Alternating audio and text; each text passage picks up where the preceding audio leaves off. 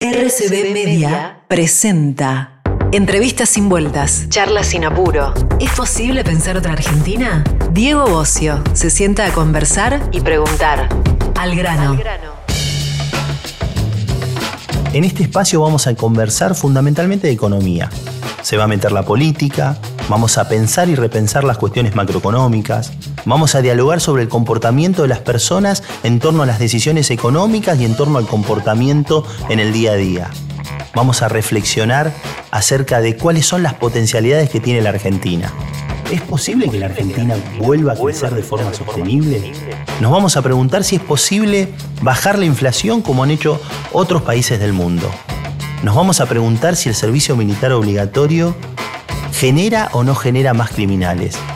Vamos a preguntarnos acerca del dinamismo del sector agrícola argentino y su capacidad de influir en el resto de la economía.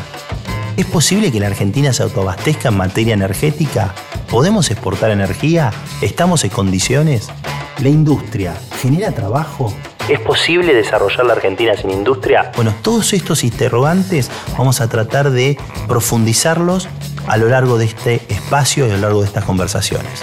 Al grano. La inflación ya está metida en el ADN de los argentinos. Somos uno de los pocos países que tenemos inflación persistente, alta, que no nos permite crecer. Estamos acostumbrados a actualizar los precios, estamos acostumbrados a las paritarias cada vez más recurrentes. Nuestros países vecinos, nuestros hermanos latinoamericanos han resuelto el tema. La Argentina desde hace años que no puede resolver lo crítico que significa tener inflación alta. Soy Diego Bocio y esto es Al grano. Las carnes como los productos frescos en general tienen eh, precios que a veces suben, a veces bajan. Esto pasa en todos los países del mundo. Eh, y los precios industriales, los precios eh, más institucionales están manteniéndose en forma totalmente estable porque el gobierno asegura la paridad cambiaria, porque por otro lado están constantes las tarifas del sector público, están los sueldos y salarios manteniéndose estables, así que en general estamos viviendo un clima de estabilidad. Eh, eh, además, lo más importante de todo, hay una gran disciplina fiscal del gobierno y, y el consiguiente control monetario y ese es el reaseguro de la estabilidad. En esta oportunidad estamos con Martín Rapetti. Martín es profesor de la Universidad de Buenos Aires, economista de la Universidad de Buenos Aires, doctor en economía de la Universidad de Massachusetts, eh, es director ejecutivo de Equilibra, y estudia todos los temas que tienen que ver con el crecimiento, con la inflación. Y hoy vamos a tomar un tema central que es la estabilización. Si es posible estabilizar la economía argentina, si qué significa estabilizar la economía argentina. Y hay una primera interrogante que es, ¿es posible crecer con alta inflación? Y a partir de ahí, ¿cómo podemos empezar a reducir la inflación para tener un horizonte distinto para, para la convivencia económica en la Argentina? La respuesta corta es no no se puede crecer de forma sostenida con inflación alta. Definamos qué es inflación alta. Inflación alta, estamos hablando de algo que es más de 40% interanual. ¿no? Eh, uno ve que en el pasado uno puede, recoger experiencias concretas en las que ve economías o ha visto economías que han logrado crecer de forma sostenida con un nivel de inflación entre 20, 25, tal vez 30% interanual, pero no mucho más que eso. Doy ejemplos. Chile en los, entre los mediados 80 media de los 90 creció, incluso bajando un poco la inflación, en ese nivel de, inflación, 20 y algo. Pero cuando la inflación se desborda un poco más allá de eso, ya es insostenible crecer 3, 4 años eh, consecutivos. Es tal el descalabro que se genera en el sistema de precios por la inflación, porque se están moviendo todos los precios todo el tiempo. Eh, el sistema de, precios nos brinda información, aunque no nos demos cuenta, para tomar decisiones económicas todos los días. Y entonces el sistema ese, como el GPS de la economía, está funcionando mal y entonces hace funcionar mal a toda la economía. Entonces no crece. Entonces es indispensable cuando estás en esas situaciones, como está Argentina hoy, hace en realidad ya unos cuantos años, es indispensable cortar con ese proceso inflacionario, descender la inflación de forma brusca, fuerte, a niveles compatibles con el crecimiento. ¿Estabilizar es sinónimo de reducir la inflación? Yo diría que es una condición necesaria para la estabilización plena que la inflación esté baja o en proceso de descenso sostenido. Pero para que hablar de estabilización en un sentido más amplio, vos necesitas que varias cosas estén estabilizadas. Eh, que esté estabilizada las cuentas públicas, que esté estabilizado el, las cuentas externas del, país, que la, la deuda pública y la deuda externa eh, también esté en una trayectoria que sea sostenible. Todo eso habla de la, estabilidad, que las variables financieras también estén estabilizadas. O sea, es, un, componente muy central la, estabilidad de precios en la estabilidad macroeconómica. Eh, trabajaste, hiciste un, trabajo con un grupo de economistas que, realmente es interesante, que es estudiar los planes de estabilización de, desde 1970 a la fecha en 62 países. Y estudiaste cuáles funcionaron bien, cuáles fracasaron, cuáles fracasaron en primera instancia, en segunda instancia. ¿Qué, primera experiencia podés eh, recoger de, estos planes de estabilización y, en definitiva, cuál es la principal variable que estás viendo de esta historia? ¿no? El estudio de, los planes de estabilización es una cosa que, en realidad eh, merece que haga algunos reconocimientos previos que arranca de haber trabajado con Roberto Frenkel, que es una, de las personas que, más ha estudiado y trabajado el tema de, estabilización y, él fue de hecho parte de, uno de los autores de un plan, del plan austral. Y este trabajo lo estamos haciendo desde Equilibra, otros dos colegas que son Joaquín Wallman y, Gabriel Palacio, y por supuesto otra gente que colabora, entre ellos vos mismo, que están participando. Este trabajo lo que busca es justamente tratar de sacar hechos estilizados clave de cómo se logra estabilizar. Entre los elementos que uno encuentra, empezaría por el más político institucional, que es que, si bien cuando. primero, déjame decir dos, cositas sobre un plan de estabilización. ¿Qué es un plan de estabilización? El plan de estabilización se aplica en economías que tienen inflación que llamamos crónica, que es relativamente alta, 40, 50, 100, puede ser más, por ciento anual, y que está en esos niveles hace muchos años. Incluso podrían ser décadas. Entonces vos, cuando querés estabilizar, querés hacer un quiebre sustantivo en el pasado.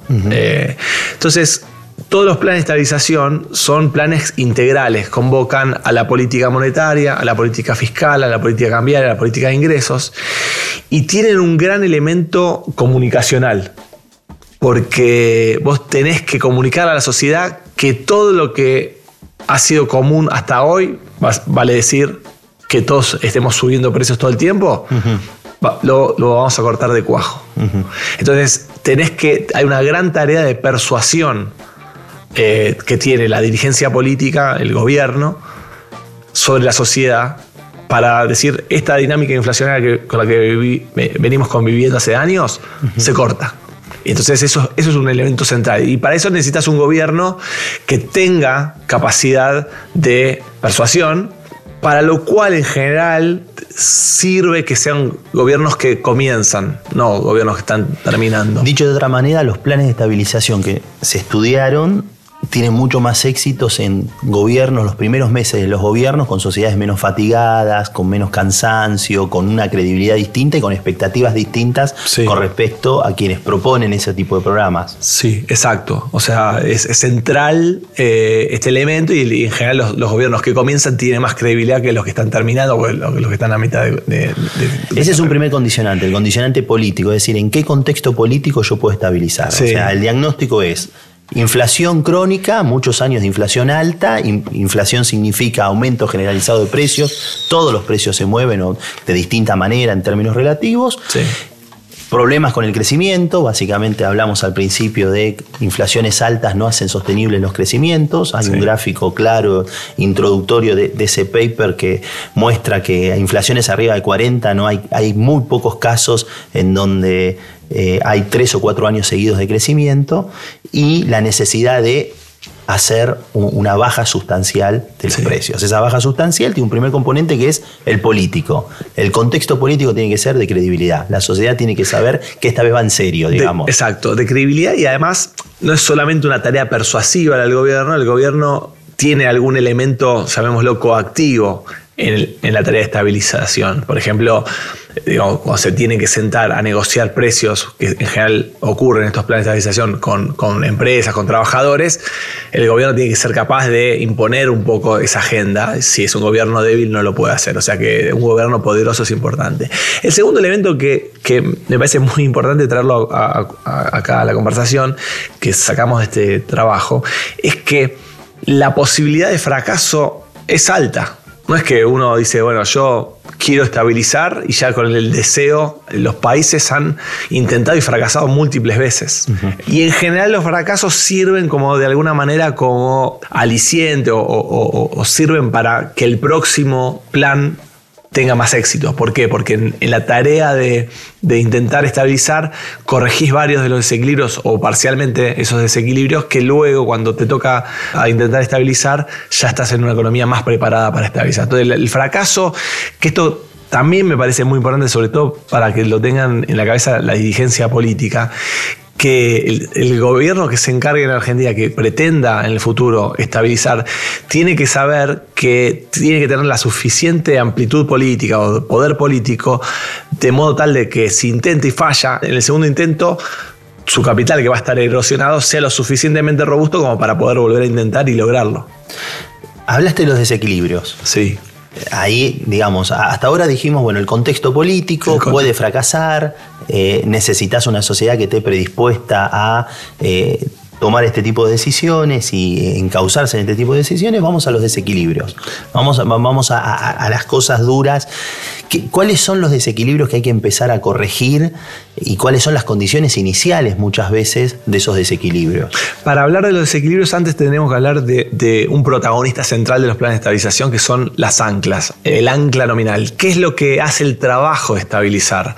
Si uno piensa en la figura de un barco, es es un elemento de hierro en particular que está unido a una soga al barco. Cuando el, cuando el ancla se clava en el piso, el barco sigue avanzando y la soga se empieza a tensar hasta que finalmente se tensa tanto que lo detiene. Con los precios pasa lo mismo, o sea, vos usás algo que, esto es más metafórico, ¿no? que está unido al resto de los precios de la economía y cuando vos frenás esa ancla, lográs a través de estos hilos invisibles empezar a tensar, a tensar esos hilos y frenar el resto de los precios. ¿Cuál es típicamente el ancla que usan las economías como la Argentina? El dólar, el precio del dólar, que es un precio clave de la economía, influyen en el resto de los precios de la economía. Entonces, cuando vos frenás ese precio a través de estos hilos invisibles, finalmente lográs frenar el resto de los precios de la economía. Entonces, la clave la forma de, verlo, o que me gusta a mí transmitirlo, es que vos tenés que ser capaz de estabilizar el precio del dólar, y para eso tenés que corregir los desequilibrios que potencialmente te pueden imposibilitar estabilizar ese precio. Bueno, entonces ocupémonos del dólar. Exacto. Ocupémonos de cómo hacer para que el dólar no se mueva. Exacto. Ocupémonos, pensemos a ver de qué manera, qué es lo que atenta permanentemente a que el dólar se mueva. Exacto. Entonces ahí, ahí aparece un desequilibrio que atenta contra que el dólar no esté estable. El déficit fiscal. Cuando vos tenés mucho déficit fiscal, típicamente el Banco Central tiene que emitir para financiar el Tesoro y esa emisión de pesos genera que haya más pesos de lo que la gente quiera y con esos pesos excedentes la gente que hace va y dice, no, yo quiero tanto, me paso un poco a, dólar. Entonces hay una presión permanente sobre el dólar que hace que el dólar suba. Puede subir, puede mantenerse estable un tiempo y luego saltar o sube permanentemente. Entonces vos, para evitar esa fuente de presión sobre el precio del dólar, necesitas estabilizar las cuentas fiscales. Entonces tenés que hacer, o sea, típicamente los países con alta inflación tienen un problema fiscal. Y típicamente lo que encontramos en ese trabajo que mencionabas es que los países que tienen éxito en estabilizar son países que logran corregir los déficits fiscales cuando lanzan los planes de estabilización. ¿La corrección es previa o la corrección es post? Es una muy buena pregunta. Eh, en general, tiene que haber un elemento inicial seguro, sólido, fuerte, y puede tener también algo que contribuya ex post. O sea, puede ser que vos podrías tal vez en un mundo más ideal decir, voy a corregir el déficit fiscal para estabilizar y eso de alguna manera estabilice, pero la gente quiere ver para creer. Entonces, eh, en general vos tenés que corregir mostrar una corrección previa o, junto con el lanzamiento del plan para, para ser este, capaz de estabilizar. Sigamos con el dólar. Dijiste, una fuente puede ser el desequilibrio de las cuentas fiscales, emisión monetaria, la opción dólar-peso, se elige el dólar, aumenta el precio del dólar, se mueve. Y la otra es que el Banco Central sea justamente, digamos, siendo eso, eh, no, por el lado de, lo que desequilibra, sino de lo que estabiliza. ¿Qué estabiliza? Y que el Banco Central sea capaz de transmitirle a la gente, yo soy el que hago el precio del dólar. ¿Cómo haces eso? Y porque tengo, mira, la el stock de reservas que tengo en el Banco Central para estabilizar. O sea, yo puedo hacer este precio porque puedo vender todos los dólares que quiera si tengo muchas reservas y puedo estabilizar el, precio del dólar. ¿Stock y flujo? Bueno, el stock de dólares es, es muy importante, pero el stock puede agotarse. Eh, si vos tengo, un montón de reservas, vendo, vendo, vendo para estabilizar, estabilizo. Y ahí sigue la demanda. Sigue la demanda, ese, ese stock se te va achicando. Entonces, para que sea estable en el tiempo, sostenible en el tiempo, también tiene que haber un flujo de dólares a la economía. Entonces ahí hay dos cosas, o, que haya entrada de capitales. Eh, eh, una de las cosas que veíamos es que eh, muchas veces los planes de estabilización vienen acompañados de transferencias o financiamientos externos fuertes. Exacto. Entonces, muchas veces los planes de estabilización vienen acompañados de reformas estructurales que muestran al mundo y a la sociedad que la economía está cambiando significativamente y eso genera entusiasmo. Entonces, hay entrada de capitales porque quieren invertir en ese país. Entonces esa, entrada de capitales facilita la estabilización porque hay muchos dólares en la economía y el dólar se mantiene quieto. Eh, la otra puede ser que por la vía más comercial, o sea que vos tengas un nivel de, exportaciones suficientemente alto que te permite financiar las importaciones si no tenés déficit de dólares en el comercio. Eso también favorece. Lo otro que también es importante, lo que muestra que vos podés tener éxito para estabilizar, es que el nivel del tipo de cambio, el, precio del, dólar, no sea percibido como que está mal. O sea, vale decir, no sea percibido como que, che, este dólar está atrasado. Lo van a mantener un tiempo, pero se van a quedar sin reservas y van a tener que corregirlo y, ese dólar estable que me permitió la estabilización se va a desestabilizar y me va a generar la inflación en el futuro. Entonces, si yo parto un tipo de cambio más bien alto, porque además cuando vos anclas, el dólar se termina atrasando un poco. claro, es la, esa es la pregunta. El dólar tiene como dos instancias. Primero, una primera instancia en donde vos percibís que el dólar no está barato, es decir, que vos no vas a ir a buscar el dólar por ahí porque hay expectativa de devaluación, sino que una vez que lo anclas, muy probablemente haya un proceso de apreciación, es decir, que el tipo de cambio sea, el dólar sea más caro, ¿no? En términos reales. Casi por definición, cuando vos usas al dólar como ancla para bajar el resto de los precios de la economía, es justamente el que se atrasa. volvamos a la figura del barco y, el ancla. El, barco termina adelante, el ancla termina atrás. Entonces los demás precios terminan adelante y el dólar termina atrasado no necesariamente atrasado, se atrasa respecto al resto de los precios. Entonces, si parte de un, valor adelantado, llamémosle, eh, el atraso que sube, eh, el proceso de, rezago que sufre a lo largo de la estabilización puede no dejarlo en un mal nivel. Entonces, eso es, eso es lo ideal. Si, si no logras eso, lo que un plan de estabilización debería tener es una estrategia de salida. O sea, porque si el tipo de cambio en algún momento lo voy a tener que corregir, es mejor no, ser muy rígido con, la, estabilización del, dólar. O sea, evitar una caja de conversión, evitar una solución de esquina, digamos. Exacto. Es, tratar de tener un, dólar, un tipo de cambio que por ahí está fijo durante unos meses o un año y después se empieza gradualmente a flexibilizar para permitir que si el dólar quedó rezagado, se pueda corregir sin un salto brusco que genere una aceleración de la inflación una vez que vos habías estabilizado para seguir en el proceso de estabilización y bajar sustancialmente los precios. Precios relativos, tarifas, salarios, dos precios centrales eh, a la hora de ver cómo se mueven los precios generales, ¿no? Bueno, ahí hay un tema muy importante que es el siguiente, que es muy importante que cuando vos lanzas un plan de estabilización no tengas muchos precios importantes rezagados. Por ejemplo, tarifas, lo mencionaste vos. Por ejemplo, el tipo de cambio. La experiencia del intento de estabilización durante el gobierno Macri me parece que es elocuente sobre esto. Vos buscás bajar la inflación de 40, 20 y pico, eh, de 40 a 20 y pico en el primer año, pero mientras buscaba desacelerar la inflación, estás subiendo precios muy, eh, muy fuertemente, que son la de la tarifa. Entonces es como una fuerza que va en contra de bajar la inflación, que está subiendo otros precios importantes de la economía, como la energía y el transporte. Lo mismo te pasa con el tipo de cambio. Si vos el tipo de cambio lo tenés que corregir mientras querés desinflar, se te va a acelerar la inflación. Entonces, vos necesitas, para lograr estabilizar, iniciar el proceso con precios que no estén muy atrasados, principalmente en tarifas y, y tipo de cambio. Con lo cual, para estabilizar es como que tenés que trabajar previamente en las condiciones iniciales. Mucho. Tenés que trabajar mucho en los precios relativos, tenés que trabajar en acuerdos de precios, tenés que trabajar en acumular reservas y dar certeza en ese sentido. Y además, la cuestión fiscal, y además tenés que comunicar un trayecto que evidentemente en la primera etapa, ¿cómo es en términos de producto? ¿Qué pasa cuando los países se estabilizan? ¿Tiene una etapa contractiva y después expansiva? ¿Tienen, qué, qué, se ve en estos, en estos países que se estabilizó? Cuando usas el tipo de cambio como ancla, en general estos procesos son muy expansivos al comienzo. O sea, la estabilización es expansiva, eh, casi siempre. Puede ser más contractiva la parte previa, lo que vos decías de, la, puesta en, eh, a punto. El prequirúrgico. El prequirúrgico, claro. O sea, bajar, o sea, corregir precios que están atrasados probablemente te acelera la inflación y te hace caer el salario real.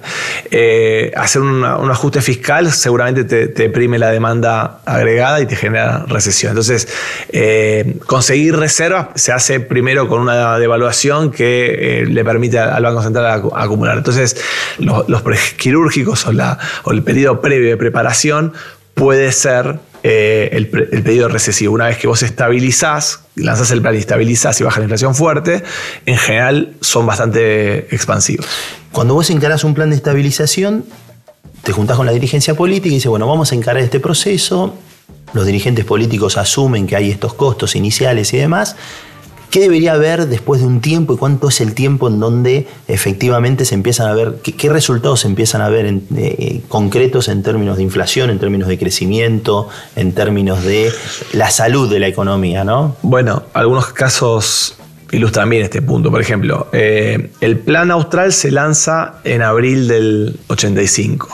Eh, seis meses después, un poco, cinco meses después, Alfonsín logran bajar la, inflación, es muy, muy popular, a la gente le, quita angustia de tener la inflación más baja y encima que como es, fue expansivo, la economía estaba creciendo. Gana las elecciones de medio término en el 85 Alfonsín, le permite dar un paso en su mandato de que en aquel entonces eran seis años. Lo mismo ocurre con eh, Menem y la convertibilidad en abril del 91, Caballo lanza la convertibilidad. Eh, a, fines de octubre del 91 eh, son las elecciones de las primeras elecciones eh, legislativas que las gana holgadamente el gobierno por, los mismos motivos, expansión y cae fuertemente la, inflación. Y el otro caso muy relevante que, que, que tiene en la cabeza es el plan real, del que se está hablando mucho últimamente. El ministro de Economía era Fernando Enrique Cardoso, lanzan un plan que logran estabilizar la economía, la economía baja fuertemente la inflación y la, actividad eh, se, relanza. Y eso le, da tanta popularidad a Fernando Enrique que termina siendo el candidato a presidente del PSDB. O y ganar. Y en todos esos casos hubo baja significativa en la inflación y periodos de crecimiento mucho más prolongados. Digamos, en el ciclo económico, en el corto plazo, genera eso. Ahora, es bajar la inflación no te garantiza que de ahí en más ya creces al 4% todos los años. ¿no? Esa es una condición necesaria para poder crecer al 4% todos los años. Después tenés que hacer tareas ya que van vinculadas al crecimiento, al desarrollo económico, que es una materia en sí misma. ¿no? O sea, esto es poner las variables en orden. Esto es poner las variables. O sea, sin esto eh, vamos a usar una frase de moda o un, método de, moda. Sin estabilizar es imposible, con estabilizar no alcanza. Al grano. Con Martín recién hablamos de estabilizar la economía. ¿Qué significa? ¿Cómo lograr poner a punto la economía argentina para que baje la inflación y para que pueda crecer de manera sostenida con el objetivo central de que la Argentina haya trabajo y baje la pobreza? Estabilizar no es una tarea sencilla. La democracia, vamos a cumplir 40 años de democracia, hemos tenido algunas experiencias de estabilización, esas experiencias de estabilización no han sido sostenidas en el tiempo, como hemos dicho en otro capítulo, hay una deuda enorme con el crecimiento en la Argentina. Somos un país que permanentemente vive en crisis, que vive con falencia de crecimiento. Y somos un país que para crecer hay que justamente hacer los deberes, hay que hacer una tarea previa. Y esa tarea no es sencilla, es una tarea dificultosa que requiere de mucha espalda política, que requiere de mucho apoyo, que requiere de coordinar las acciones de las diferentes expresiones políticas, sociales, políticas en sí, eh, empresariales, sindicales, para poder llevar adelante un plan de estabilización. Hoy profundizamos sobre eso, cómo encontrar un ancla, eh, básicamente el tipo de cambio, cómo la necesidad de que la austeridad fiscal forme parte de eh, un proceso político de estabilización, las condiciones previas y cuáles son los resultados de un proceso de estabilización en términos de inflación y de crecimiento. El proceso no es sencillo. En alguna oportunidad escribimos una nota, Crecer duele. Me parece que es un título muy ilustrativo en donde justamente lo que refleja es que Poner en condiciones la economía argentina para darle sustentabilidad y desarrollo requiere de un esfuerzo del conjunto de los argentinos. Luego discutiremos las cargas, luego discutiremos a quién le duele más, a quién le aprieta más el zapato y a quién le aprieta menos el zapato. Pero la Argentina necesita del aporte y de la estabilización para poder empezar un camino de reducción seria de la pobreza. Al grano. Una producción de RCB Media.